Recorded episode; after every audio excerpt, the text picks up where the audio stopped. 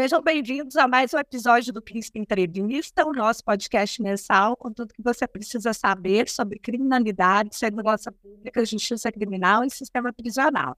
Meu nome é Ludmila Ribeiro e serei uma das entrevistadoras desta noite, junto com os meus colegas Valério Oliveira, oi Val. Oi Lud, oi Rocha. E Rafael Rocha. Oi, Rafa. Olá, Ludmila, olá, Valéria, boa noite a todos e todas.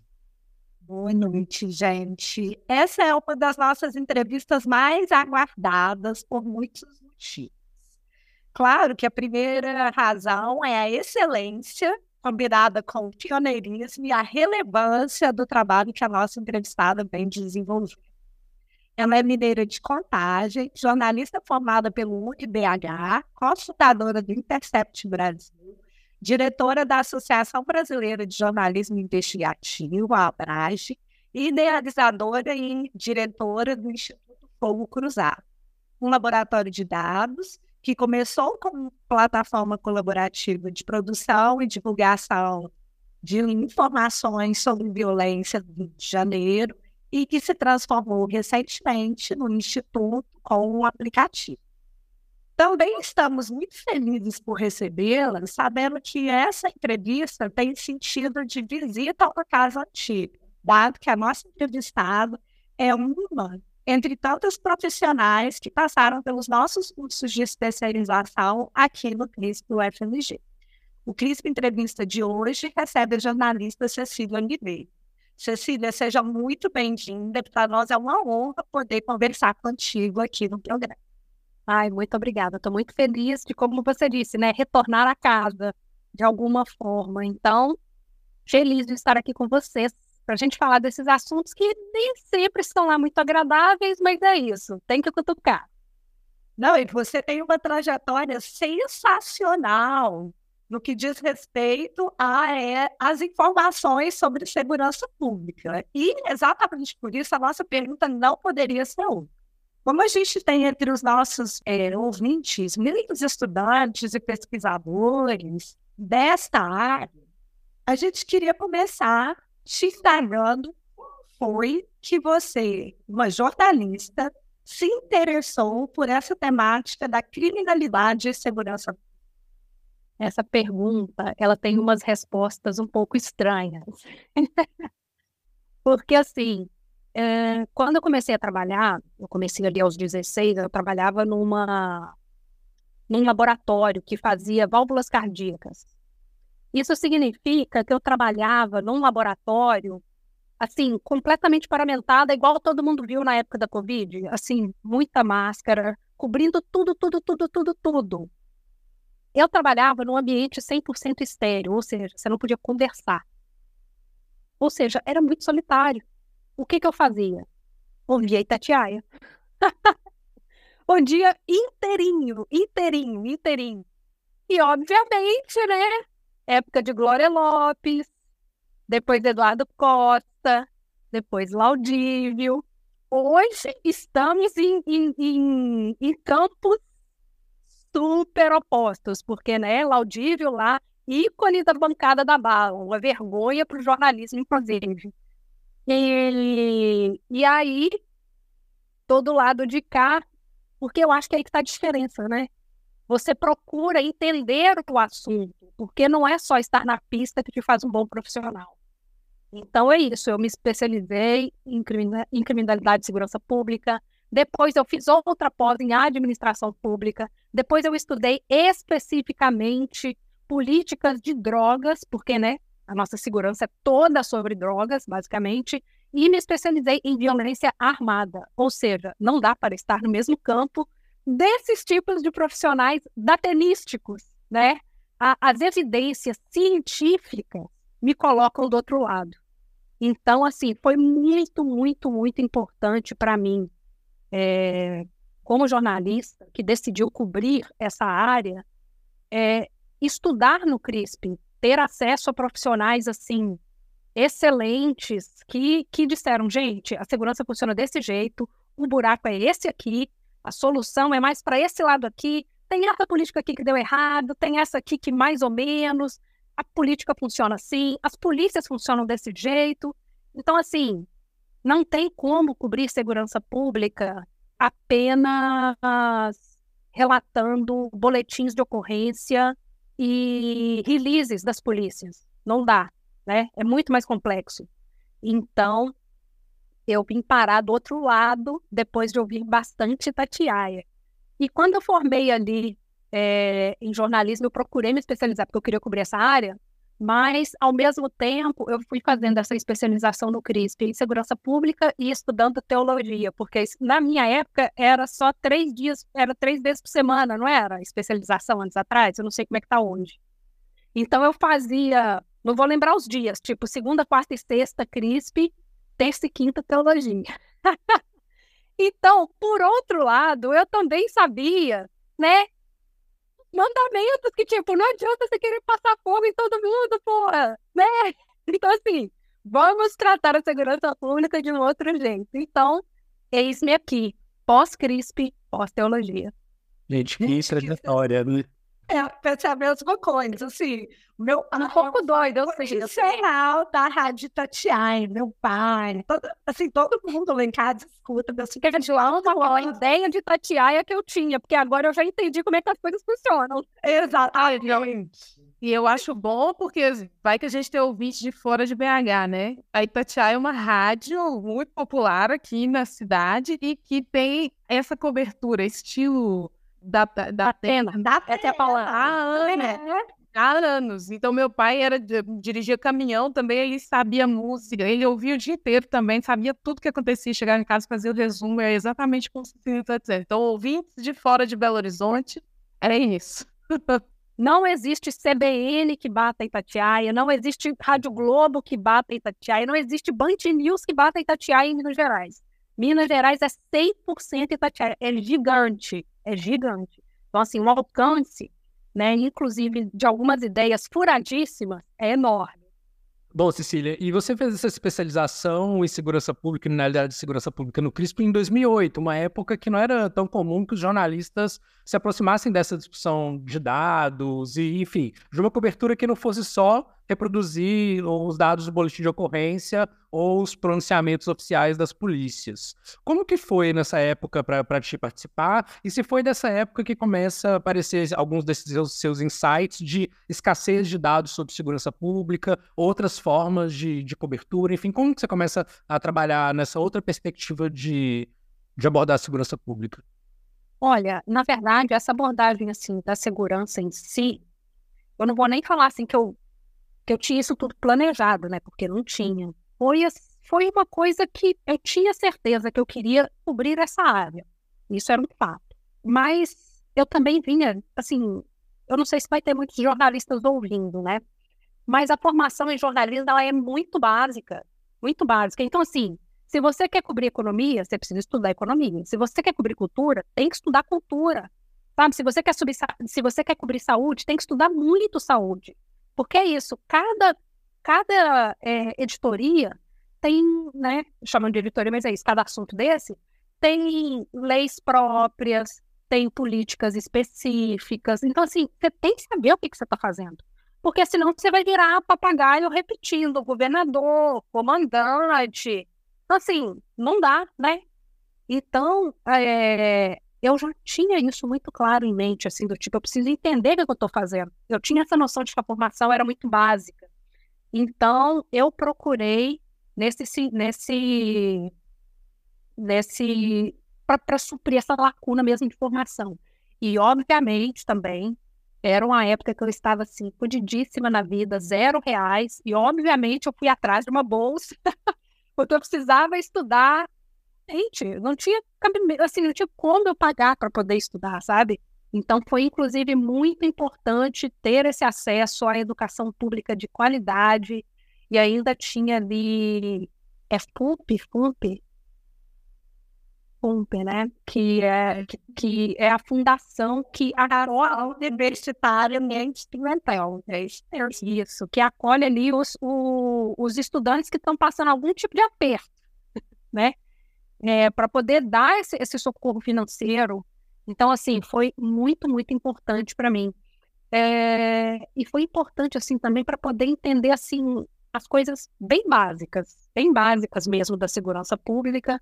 Então, assim, naquela época, como, né, Rafael fez questão de revelar aí minha, minha idade, é, era uma época, inclusive, assim, só tinha eu, a sala, a sala tinha, sei lá, entre 40 e 50 alunos, tinham três civis. Eu, uma, uma colega chamada Daniela, que estava estudando para entrar na Polícia Civil, e uma promotora. Então, assim, o resto eram todos forças de segurança, inclusive de outros estados, né? É... Então, foi muito importante, inclusive, conviver com agentes de outros estados para poder perceber as diferenças. Foi uma época em que lançou o livro Tropa de Elite, então aquilo ali foi muito debatido. foi muito debatido. Era uma época ali que o PCC estava arrebentando São Paulo. Então, houve muitos debates práticos né, sobre a segurança pública na prática mesmo. Que causa é esse? Como funcionam as facções? Então, assim, foi muito, muito interessante. Agora, vou, só, vou falar uma, um, um, lado curioso, não vou dar nomes. Depois eu vi o nome de colegas desses nas páginas policiais, mas não como agentes de segurança, mas como investigados por corrupção e tal. Falei, maravilha, aprendi tudo, gente o que fazer e o que não fazer. Então, assim, maravilhoso. Além dessa sua trajetória, né, a gente falou um pouco sobre essa sobre especialização.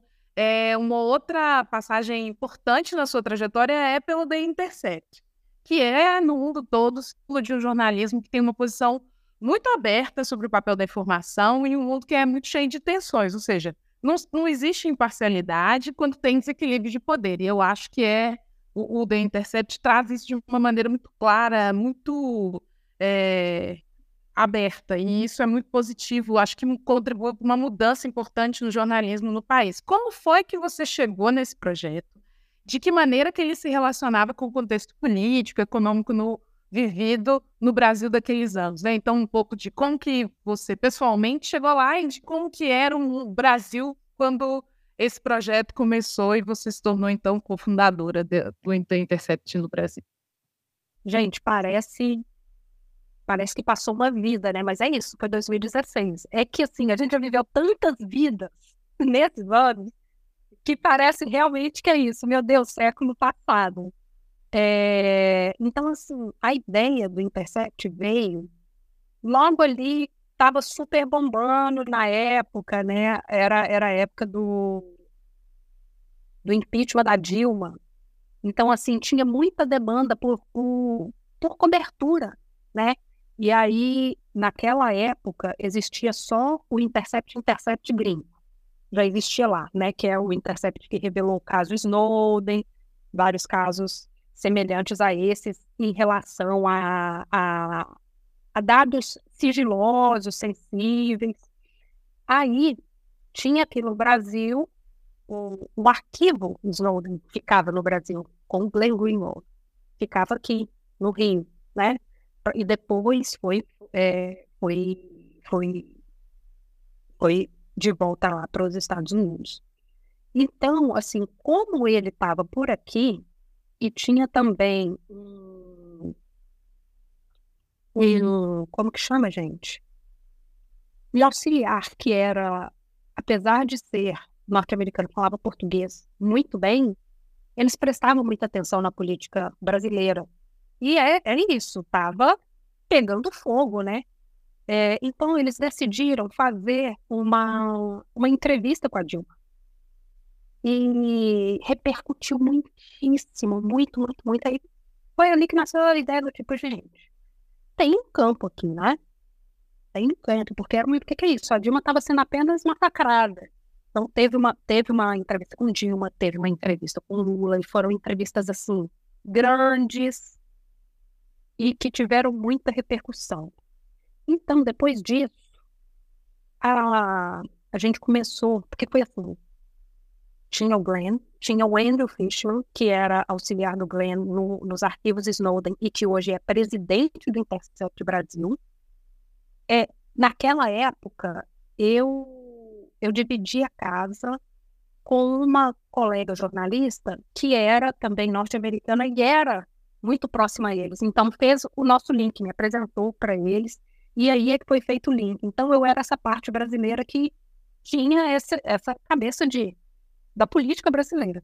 E ali, no meio desse papo, a gente pensou, gente, pois é, parece que tem um campo aqui, tá bombando, assim, os acessos explodiram e tudo.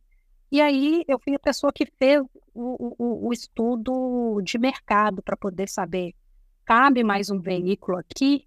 Onde a gente entraria? Como funciona o mercado jornalístico no Brasil e tudo, para poder fazer aquele estudo de viabilidade, né, para poder abrir. Então, isso foi lá em 2016, onde tudo começou. Então, foi assim que cheguei. Aí eu até cheguei a sair do Intercept em. Ai, essas datas, pós, essas datas pandêmicas, a gente nunca lembra muito bem que ano é que ano. Eu acho que 20 ou 21 eu saí. Não, acho que foi 20. Eu acho que eu saí em 20 e voltei é, no ano passado, 22, que foi quando o Intercept se emancipou, né? do Intercept gringo. Então, vocês devem lembrar daquela campanha de doação, porque, olha, estamos emancipando, gente. E emancipar de uma organização é, grandiosa como Intercept significa que a gente vai ter que viver de dinheiro contadinho. Que é isso, o dinheiro era deles, né?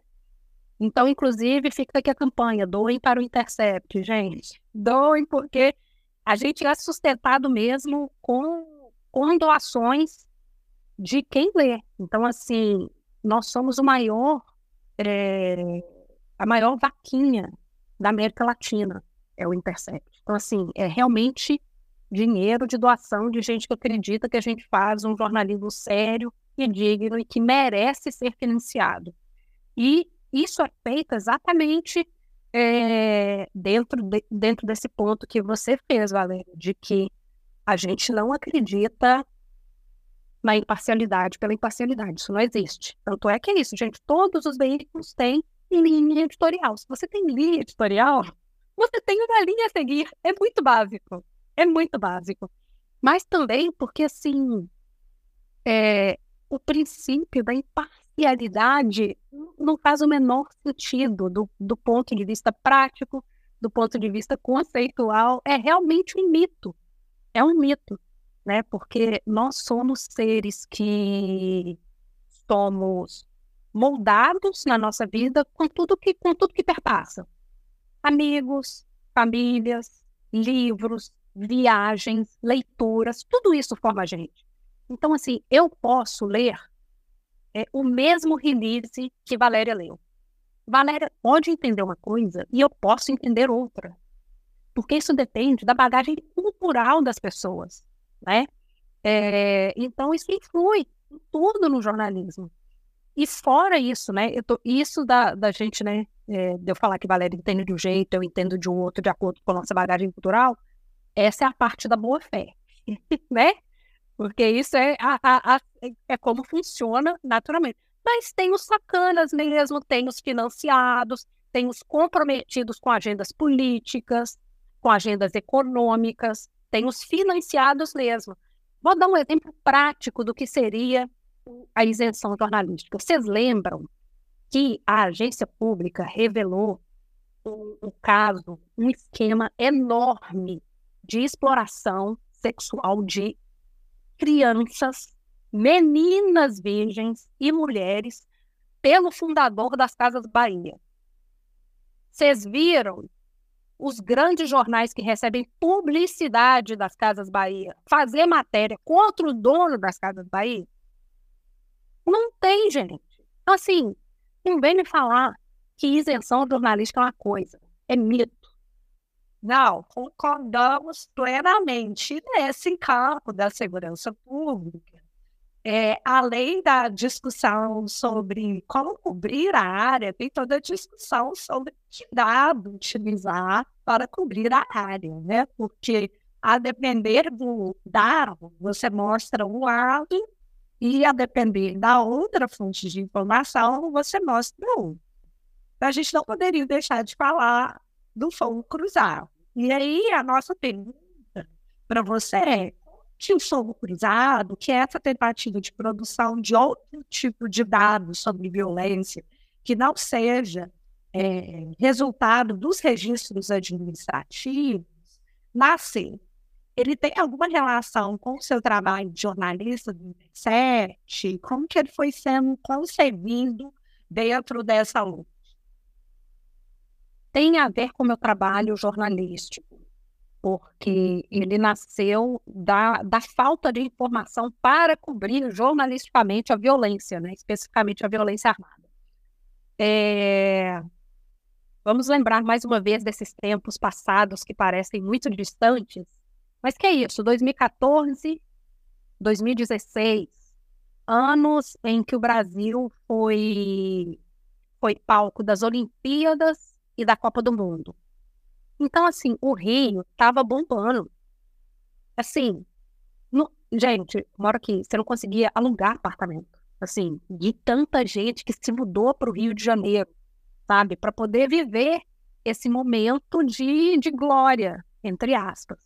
Né? Porque é isso, esse momento de glória, ele tem CEP. Alguns lugares estavam vivendo a, a glória. Alguns outros CEPs estavam pagando por essa glória. Né? Vocês vão lembrar também que era a época das UPPs. E aqui entra, inclusive, um, caso ótimo de negacionismo envolvendo dados públicos, né, que é o resumo da política das UPPs. É... Mas entro mais daqui a pouco. Vamos, vamos continuar aqui nesse porquê fogo cruzado. E eu lembro que naquela época eu vi a capa, uma capa do jornal Voz das Comunidades, que circulava só no alemão naquela época ainda, é, dizendo: estamos há 100 dias sob tiroteios. E, e, tipo, você não achava essa uma, uma semelhante nos grandes jornais. Mais uma prova aí da, da falácia da isenção jornalística. Como assim isso não era um problema? 100 dias direto, todo dia tiroteio, todo dia, né? É, e eu lembro que eu olhei aqui e falei, como é que pode, né, minha gente? Essa cidade maravilhosa, não tão maravilhosa assim. E eu lembro que o Facebook ainda bombava bastante. Então dava para eu ver ali é, o pessoal falando, porra, fui trabalhar, fiquei presa num tiroteio, saí do serviço, vi um assalto, o cara deu tantos tiros. É, isso era muito comum. Aí eu falei, bom, eu tô vendo muito isso, eu vou começar eu mesmo olhando isso aqui. E eu contava ali entre oito, dez, e obviamente que era meu micromundo, né? Eram só meus amigos de Facebook e eu conseguia visualizar isso. Imagina lá a região metropolitana, todas as cidades da região metropolitana, como é que seria? Era uma época também em que eu estava trabalhando como pesquisadora na biografia do Nem da Rocinha, eu estava trabalhando com o jornalista Misha Glenn.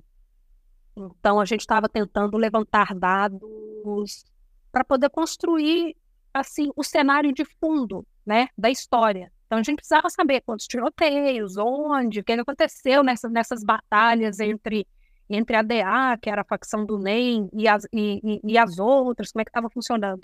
E esse dado não existia. Então, aí nasceu esse, essa ideia assim, bom, então vou contar mesmo. Comecei a contar aquilo, ainda era ali 2015. É, quando virou o ano para 2016, eu realmente abri uma planilha e comecei a anotar um do um 2016, X, nos lugares tal, tal e tal. 2 do 1 2016. E aí fui, eu mesmo alimentando, alimentando a planilha. Mas deu ali dois meses, eu falei, caraca, é muita coisa. Tem uma coisa aqui. Eu ainda não sabia muito bem o que seria. E troquei, troquei ideia com uma amiga que na época estava trabalhando na Anistia Internacional, um programa chamado Jovem Negro Vivo, que fiscalizava né, as violações de direitos cometidas é, no, ali no, no entorno dos grandes jogos. Aí trocamos uma ideia, marcamos mais um café, depois mais um.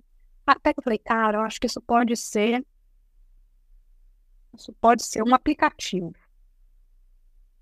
E aí, o Fogo Cruzado nasceu com essa ideia de ser um aplicativo onde as pessoas conseguissem mandar a informação. A gente checava tudo, depois a gente vai conversar essa parte quando a gente puder falar um pouco melhor, por exemplo, sobre metodologia e tudo, eu explico direitinho. E aí, é, a gente devolve essa informação para as pessoas depois de checar, né? É, porque aí é isso, gente. Aqui você checa o tempo checa o aplicativo do ônibus e checa para ver se o pau está quebrando na sua área. Porque além da gente noticiar o tiroteio em si, a gente avisa que há operação policial, então há a possibilidade de haver tiros. A gente também notifica pelo aplicativo se a escola está. Se, qual escola fechou, qual escola abriu, qual rua está fechada por causa de operação, por causa de tiroteio. É, se o posto de saúde fechou, a gente dá também essas informações, né, que são todas aí consequências do tiroteio.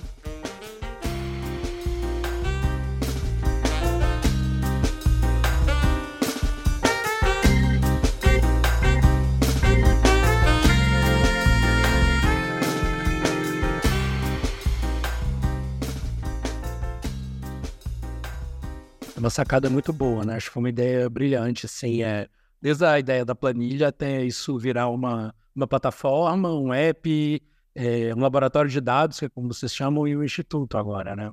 Mas eu queria, Cecília, é, te, pedir justamente que falasse um pouco, até para quem não conhece, que está nos escutando, né, assim, como funciona o fogo cruzado hoje, é, qual a metodologia, quais as fontes, né, que é já um spoiler, é o preenchimento dos próprios usuários, enfim, como vocês e as parcerias que vocês têm desenvolvido aí, né, com o Ministério Público, com pesquisadores, é uma plataforma incrível, assim, acho que eu até já, não sei se eu já comentei isso contigo, mas a gente já usou aqui no Instituto Sou da Paz um curso para jornalistas em, em, em, jornalismo de dados e segurança pública, a gente usa o exemplo do, do Fogo Cruzados, ele já se ensina eles a acessarem a API, alguns deles, enfim, é uma plataforma sensacional para quem está no Rio e agora em Pernambuco, se não me engano, também, né?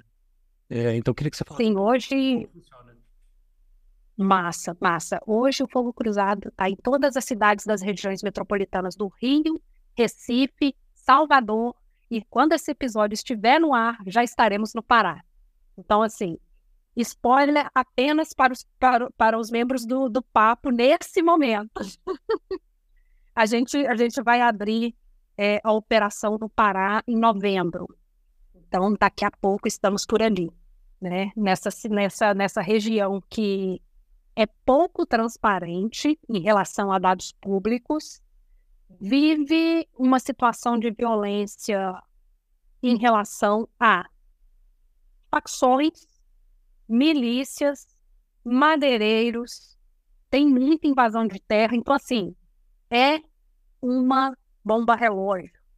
E foi anunciada como cidade sede para a COP30. Então, assim, perfeito, né? Porque vai, assim, o que eu consigo já analisar do Pará é assim, meu Deus, a gente viveu isso em 2014 e 2016. Tá uma bosta, mas o, o outdoor tá lindo, né? Então, assim, eu vou espalhar aquele monte de outdoor pela cidade, tampar todos os problemas, porque, nossa, somos a capital do meio ambiente. Porra nenhuma, né? Então, o trabalho que a gente, que a gente que a gente faz nessas cidades funciona assim. Como que, como que eu sei onde, onde há esse tiroteio e como que a gente desmembra essa informação?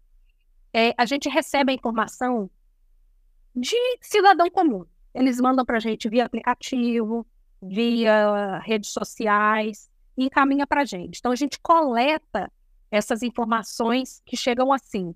E aí, é, essa, esse, todo esse trabalho ele é baseado num tripé que é a coleta de dados sobre os tiroteios, a sistematização dessas informações numa base de dados própria e gratuita que permite, né, essa, ter essa terceira perna que é a disseminação desse conhecimento produzido. Então, a gente trabalha nessas, nesse, nesse tripé, vamos dizer assim.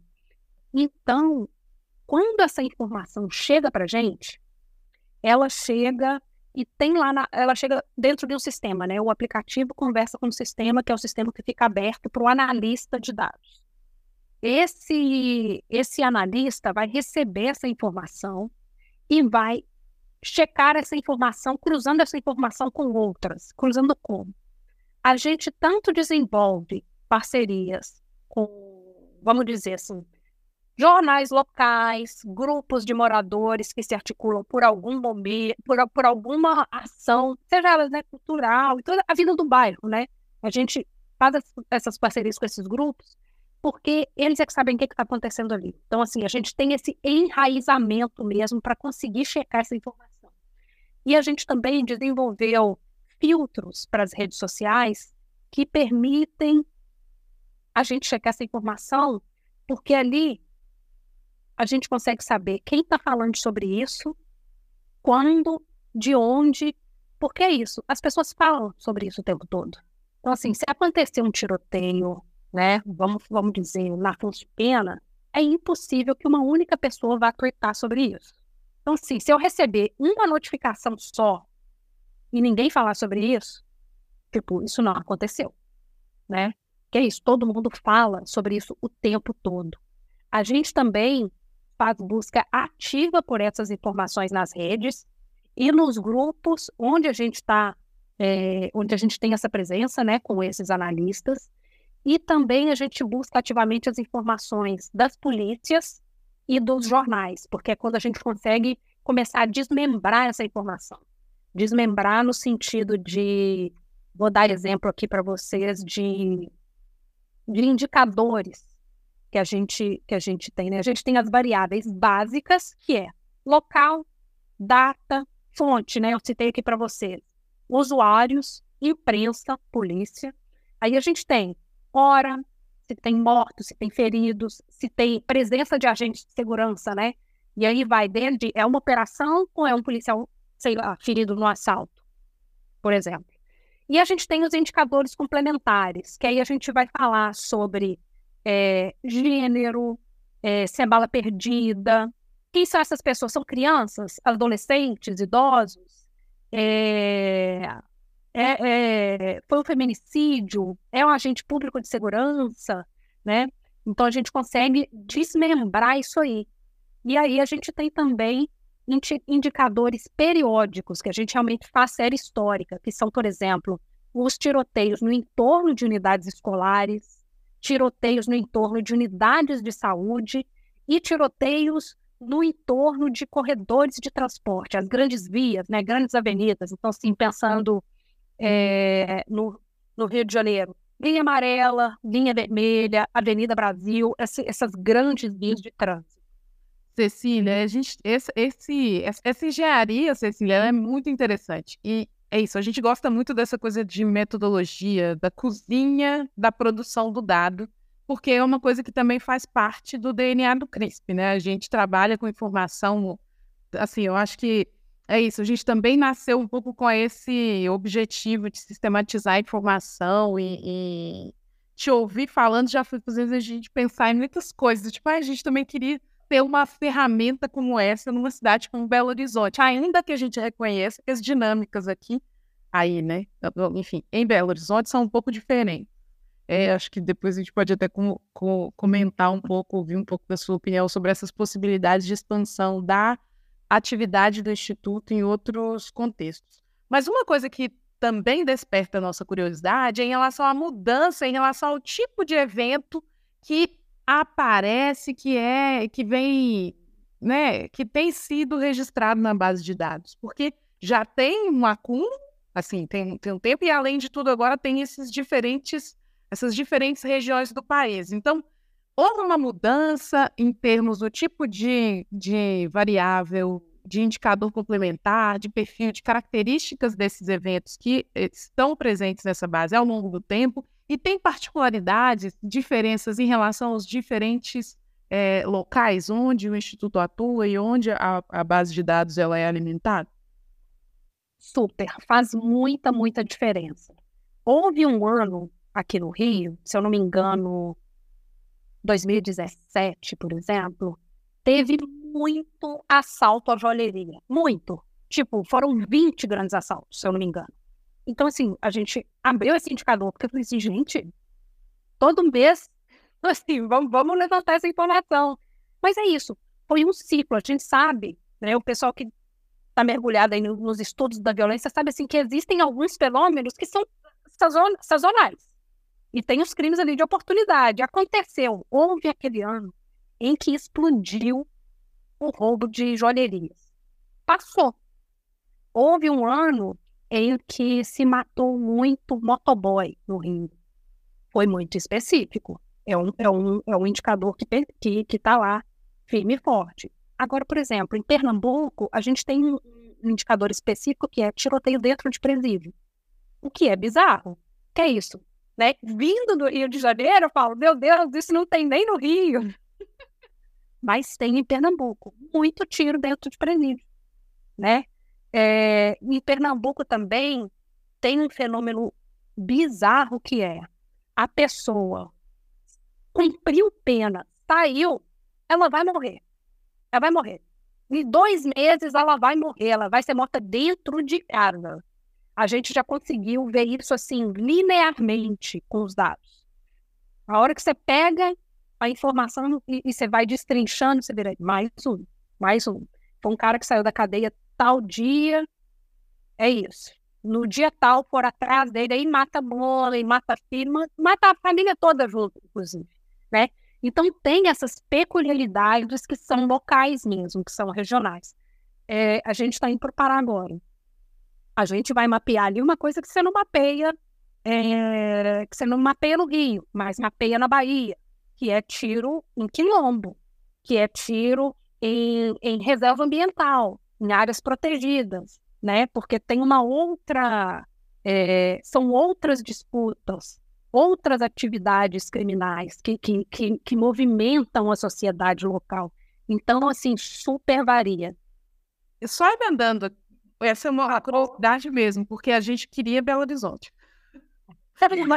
em geral, como que acontece essa expansão, Cecília? O, o, existe alguém parceiro já identificado na região metropolitana ou na região, no município em questão, e aí faz contato com vocês, ou vocês vão fazendo esse estudo um pouco de, de área, de, de demanda? Não sei se demanda é a palavra certa, né? A gente, a gente realmente estuda o negócio.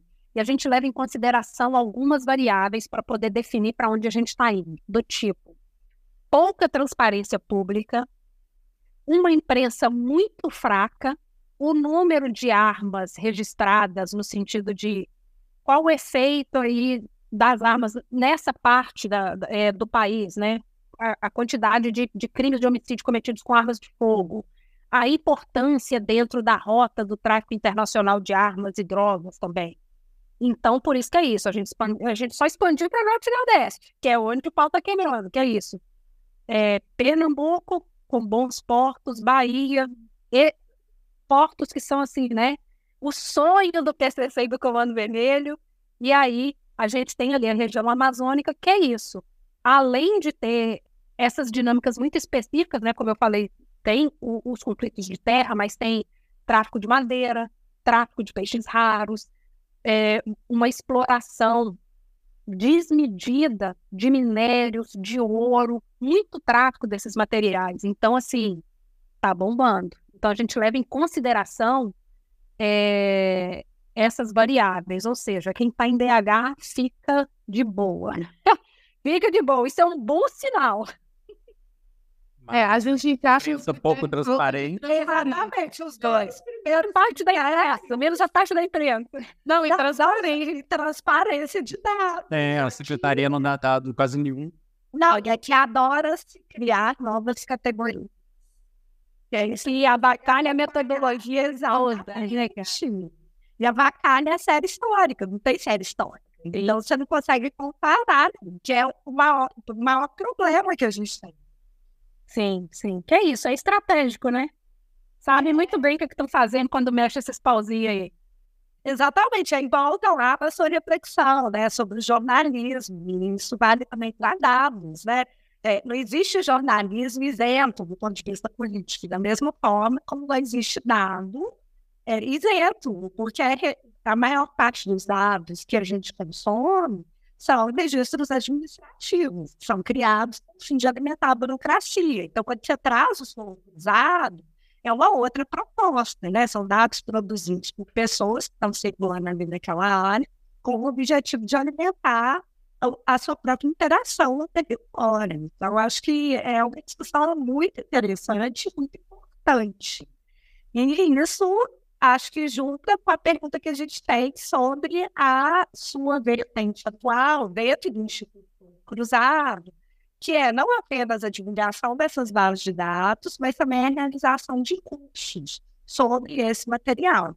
E aí a gente queria te ouvir um pouco sobre como que nasceu essa ideia, por que dar esse tipo de curso, é, e quem que é o público. Porque quando a gente e aí acho que a gente pode falar um pouco a partir da nossa especialização.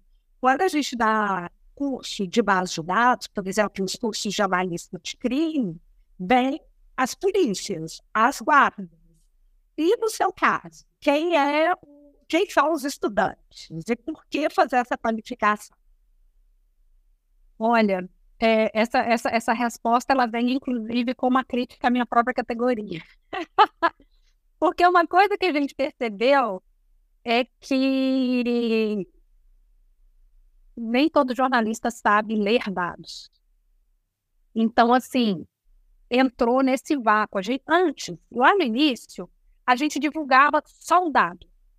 Então, a gente fazia ranking, né? Do tipo, os bairros com mais tiroteios esse mês, os bairros com mais mortes, com mais chacinas, os bairros onde morreram policiais. A gente dava o número bruto. Mas a gente entendeu que é, se eles precisassem de contextualizar isso de alguma outra forma, eles, eles precisavam da gente. Então, assim, vamos dizer, se eles precisassem é, entender, beleza, mas por que está morrendo o policial especificamente no local X? Então, assim, a gente precisava dar esse contexto. E também é, ampliar essa visão para que, assim, os dados do fogo cruzado, eles são georreferenciados. Então, você consegue saber geograficamente onde aquilo aconteceu. Existem outras bases de dados que, te per que permitem esse tipo de cruzamento. Então, você consegue cruzar, né? Eu, eu citei ali o exemplo que a gente cruza essas informações com dados é, da saúde, da esco das escolas, para poder saber quais os endereços mais afetados. Então, assim, você consegue cruzar essas informações é, com esse tipo de dado. E também, por exemplo, você quer saber o IDH da área, né? Saber é, o índice. Tem mais pobres nessa região? Tem mais pessoas negras nessa região? É, quem são essas pessoas? Então, te permite esse cruzamento. Então, nesses cursos, é, a gente fez dois, inclusive. A gente fez um curso específico sobre dados. Então, a gente ensinava as pessoas a entenderem a nossa base de dados, mas também outras bases de dados de segurança. Então, ali tinham jornalistas, tinha o pessoal que era é, comunicadores, assim, de uma forma geral, não só jornalistas. O pessoal que, por exemplo, trabalha produzindo conteúdo para redes, pessoal de outras organizações e que trabalhava na área de comunicação, para poder entender como é que a gente trabalha esse dado, né? E aí, com outras bases de dados, por exemplo, do próprio ISP, né, do Instituto de Segurança Pública, mas também, por exemplo, o DataSUS, que é uma base gigante da saúde, que tem muita informação sobre homicídio, informações, por exemplo, do CNJ, lá do Judiciário, do, do sistema penitenciário, porque é isso, tudo está conectado, gente. Não, não tem um problema num bairro que é só problema daquele bairro, não existe isso, né? É, é, é uma cadeia de falhas, de omissões, de corrupções. Então, assim, está tudo conectado. Então, a gente ofereceu essa, essa, essa possibilidade das pessoas enxergarem, né? O quão amplo, o, quão amplo é esse mundo dos dados da segurança, para que eles pudessem construir essa, o contexto dos problemas. Porque não é só operação policial no bairro tal acaba com X mortos, X feridos, e tantos quilos de drogas apreendidas. Tipo, meu filho, isso aí a polícia faz. Você entra lá na parte de comunicados e o release está lá, né? O negócio eu quero saber o que que aconteceu ali, por que que a polícia está ali, o que que a facção desse bairro tem a ver com a facção do bairro Y. Eu quero saber o contexto, né? Que é um, que é um contexto é, importante para a sociedade entender o porquê que ela está nessa merda. Então, assim, é um contexto sonegado pela imprensa. Hoje, vou, vou dar um exemplo prático. Vou falar aqui para vocês que estamos gravando esse podcast hoje, no dia 19 de outubro. Hoje saiu uma notícia tão bizarra sobre o Rio de Janeiro, e eu li, eu procurei essa notícia em três jornais diferentes, para poder entender o que estava acontecendo, de tão porco que era o negócio. Que era, a Polícia Federal fez uma operação e prendeu quatro policiais civis, porque eles estavam traficando toneladas de drogas. E aí a polícia estava investigando também se eles estavam vendendo arma para traficantes. A notícia era. A hora que eu li aquilo, eu falei, meu Deus do céu. Assim, muito, muito, muito difícil defender minha classe. Aí, olha só, a notícia, eu vou dar um pedacinho aqui, porque foi muito bizarra, muito bizarra. Aí estava lá. De acordo com o relatório de inteligência, a equipe da delegacia exigiu 500 mil para liberar um homem que seria conduzido à cidade da polícia. Aí eles falam lá, o homem era um, um traficante, irmão de um dos chefes do tráfico nas comunidades na Aurora. Porra, que tráfico, maluco! Que questão, sabe? Então, assim, os policiais, para poder se vingar do traficante que não pagou o resgate, ele fez uma operação numa favela para poder pegar as armas do Comando Vermelho e vender para o terceiro comando. Aniquilar.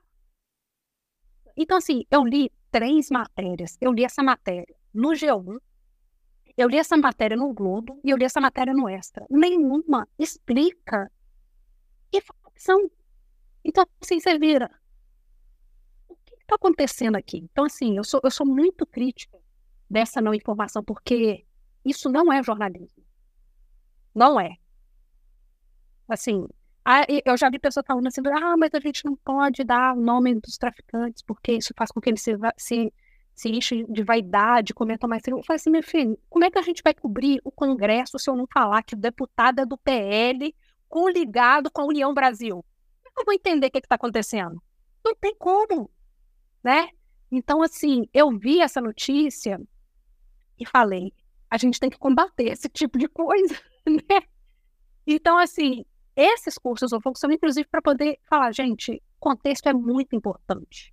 É muito importante porque eu vou entender que se o pau está quebrando numa área de comando vermelho, na Zona Norte vai quebrar também na Zona Sul, porque estão coligadas, né? Não são ilhas, elas, elas agem em rede né?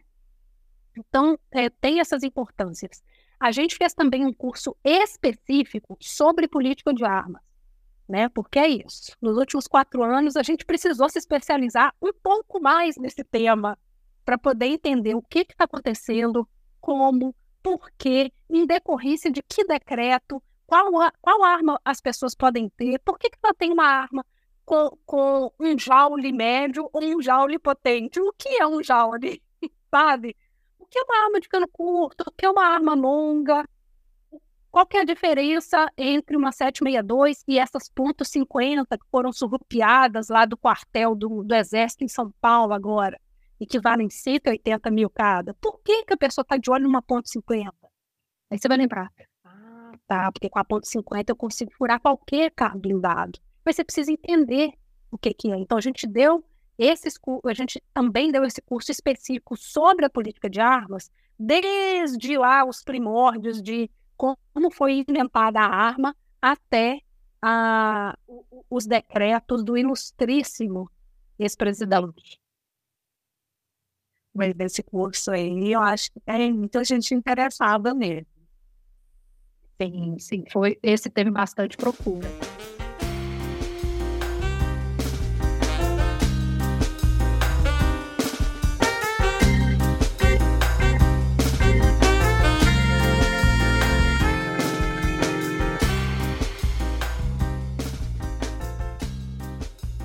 E, e, essa dificuldade que você conta, Cecília, que acho que é uma, algo que tem permeado assim, a nossa conversa, né? A dificuldade no acesso e na produção de dados é algo que, que une, é, no caso da segurança pública da violência, que une jornalistas e pesquisadores, né? Acho que tem deficiências aí que a gente, que você exemplificou várias, mas para além disso tem essa dificuldade mesmo de acessar dados de alguns estados, a gente sabe que é mais complicado, são mais complicados que outros. Minas, por exemplo, não tem dados de letalidade policial até hoje, outros estados já têm, enfim.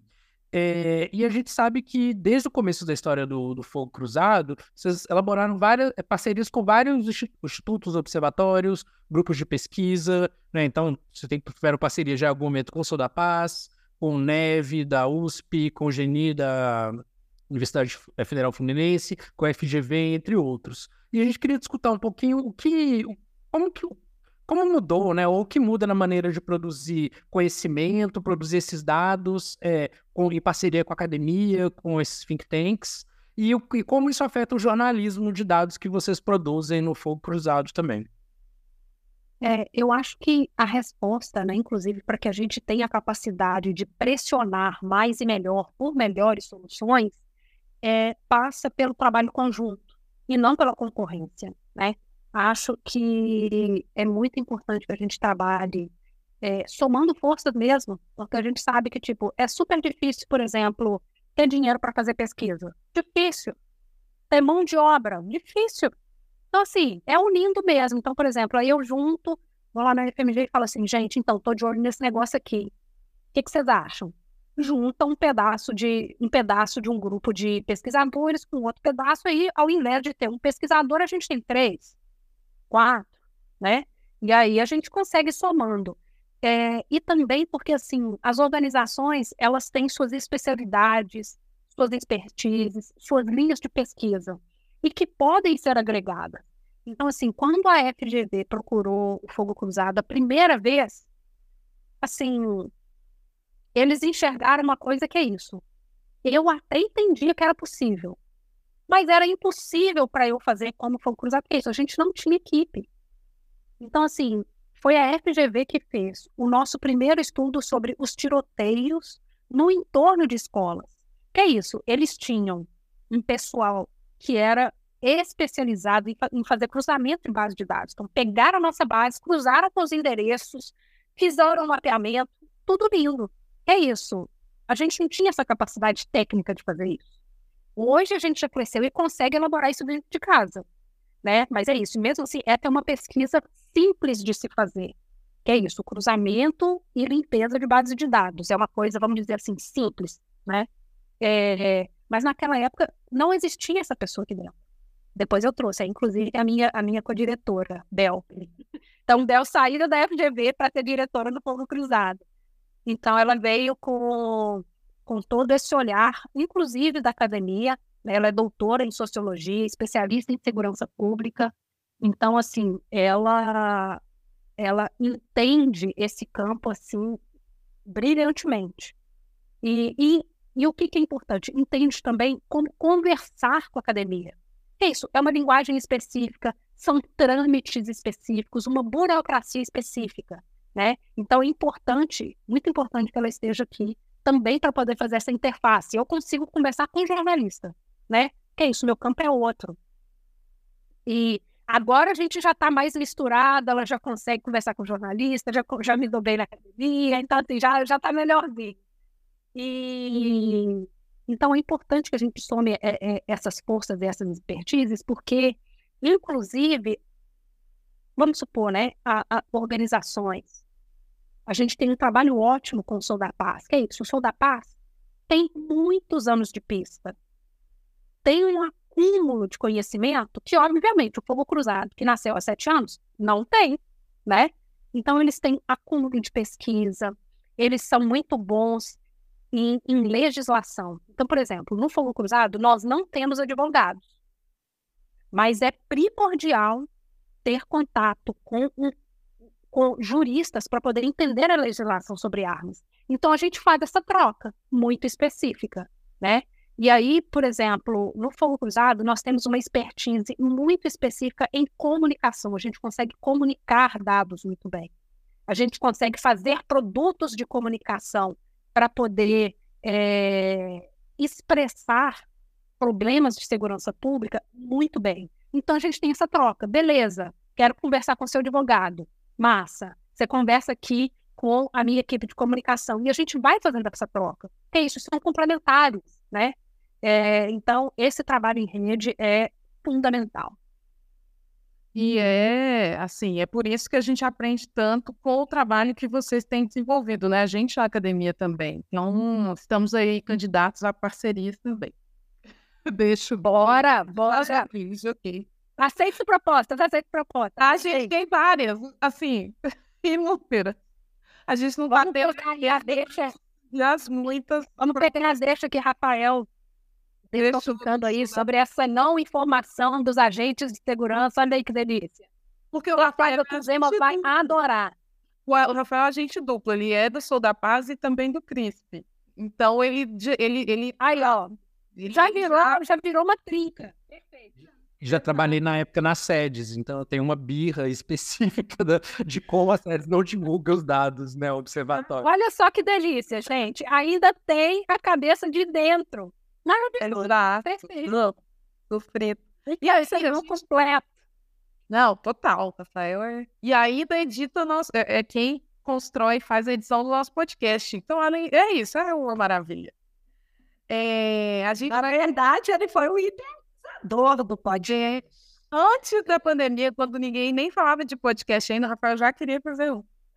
Já estava já tava inovando. Já.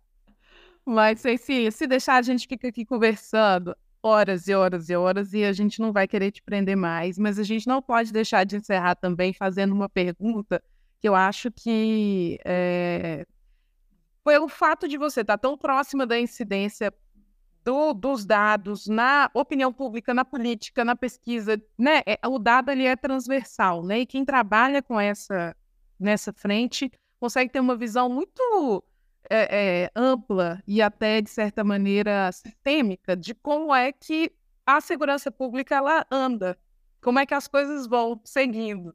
Então, a gente não podia deixar de também fazer um pouco. É claro que a gente tem todo esse interesse nos dados, nos, nos processos, mas não poderíamos deixar de aproveitar um pouco aí dessa sua expertise para perguntar quais são as perspectivas para a segurança pública neste novo ano, uma vez que a gente está aqui gravando antes, mas esse episódio vai ao ar em dezembro. A gente tem, claro, um, um pouquinho de coisa para acontecer ainda, mas a gente já tem desafios é, que já, né, já dá para antever de agora. O que, que a gente pode o que, que dá para imaginar que vem por aí em termos de desafio, tanto do governo federal, é, mas também nos estados, enfim, considerando aí esse cenário, a experiência que você tem como jornalista, é, que está nesse campo há tanto tempo e com um olhar tão atento para a questão dos dados?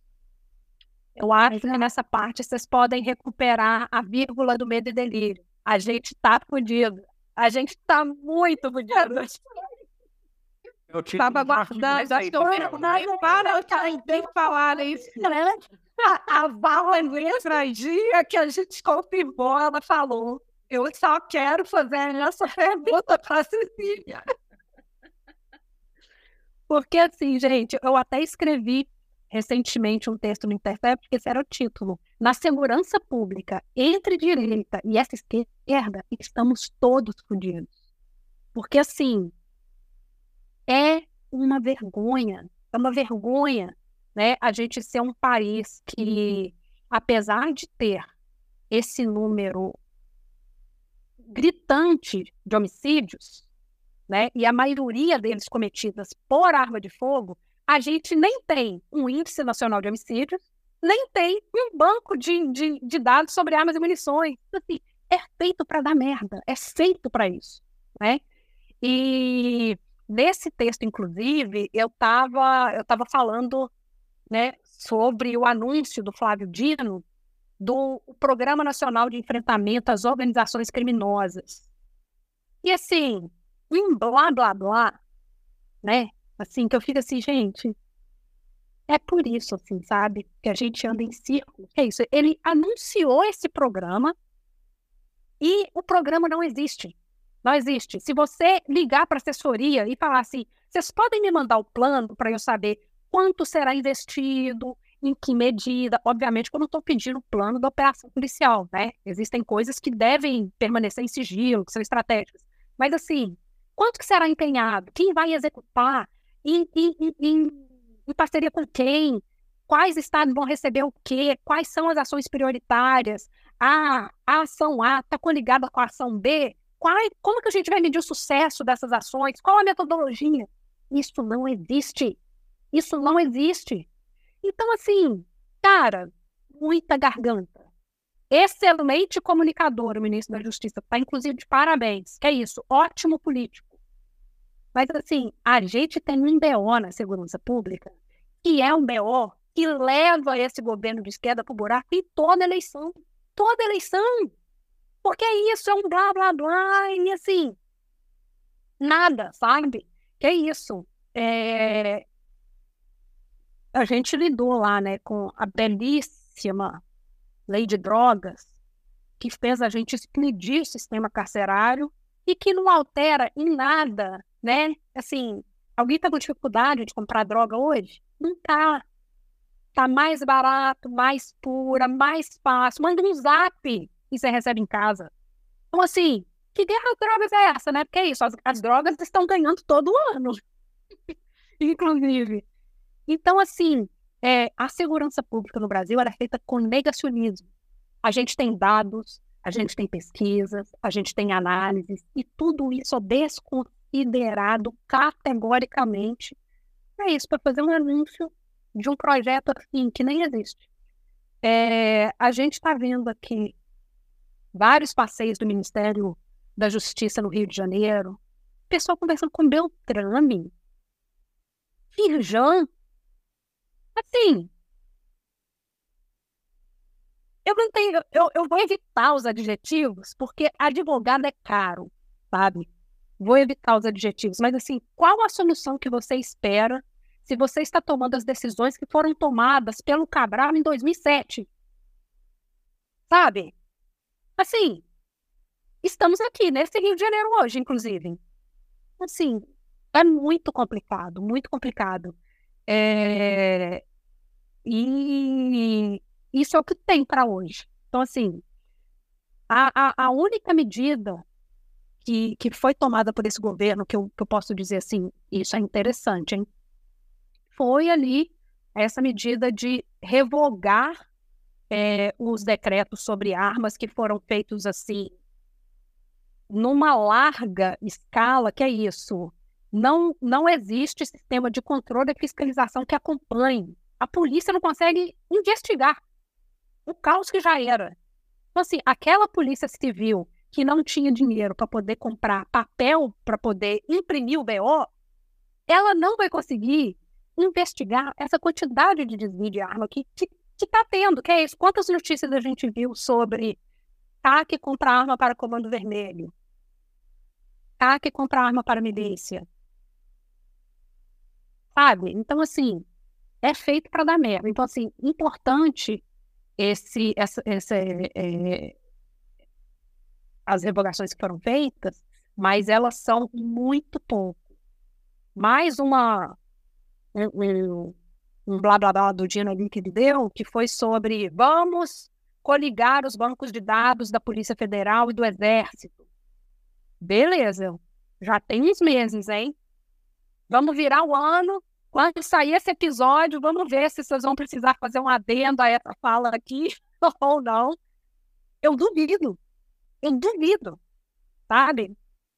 Porque assim, é, é, é, o monopólio sobre a informação. E aqui a gente volta, so, a gente volta a falar sobre a importância que a sociedade civil produza informações. Porque sobre essas informações o governo não tem gerência.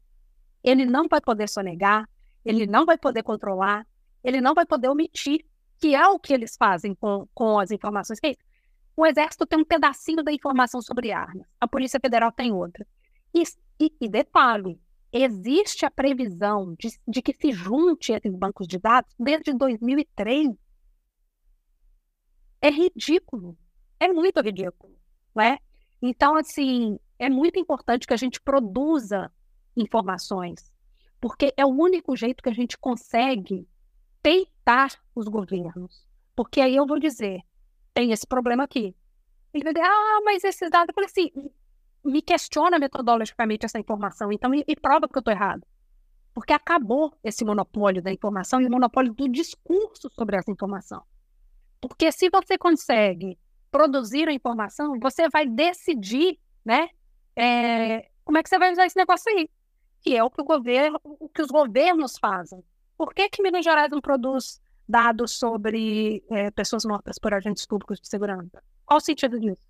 Porque isso é importante para você entender onde há esse tipo de crime, que tipo de movimentação é, de grupos armados tem ali, tá certo ou errado? Que tipo de policial é esse? Ele precisa de apoio psicológico, inclusive? E ninguém sabe. Ninguém sabe, né? Então, assim, é estratégico não produzir informação. Então, a sociedade civil tem que se pôr nisso aí. Eu citei, por exemplo, né, que apesar do Brasil ser o Brasil sanguinário como ele só, né, um dos, um dos mais sanguinários aí do mundo, e a gente não ter um índice nacional de homicídios, o Fórum Brasileiro de Segurança se propõe a catar vários pedaços de informação todo ano. Bate lá na porta de estado por estado, me dá aí seus dados de homicídio, por favor. E aí, cada estado produz o dado como ele quiser, do jeito que quiser. Então, assim, o fórum tem que, tem que tabular isso da forma assim, mais padronizada possível, inclusive perdendo muitas informações que não permitem comparação, né? Porque tem, tem estado que produz, por exemplo, informação sobre raça, tem estado que não. Tem, da, tem, tem a gente citou aqui estado que produz as informações sobre é, é, letalidade policial, tem estado que não. Então, assim, não, não permite nem que a gente, a gente sabe que está ruim, mas a gente nem tem noção da realidade. Que é isso, está faltando dado. Ou seja, estamos muito fodidos, né, Cecília? Precisamos, exatamente por isso não dá para ficar disputando. Temos que unir forças para, pelo menos, pressionar por uma melhor qualidade de informação em todas as dimensões. Sem dúvida.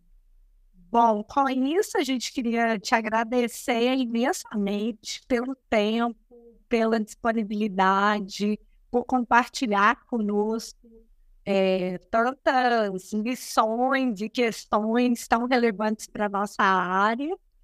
E é isso, a gente podia ficar aqui o resto da vida conversando, mas a gente precisa terminar o podcast. Então, muitíssimo obrigada pela sua disponibilidade em voltar aqui para essa casa que continua sendo sua e conversar com a gente. Eu fico muito feliz de retornar à casa e de debater esse assunto que, apesar de assim ser bem desanimador, às vezes é realmente muito importante. Então, fico feliz de poder contribuir.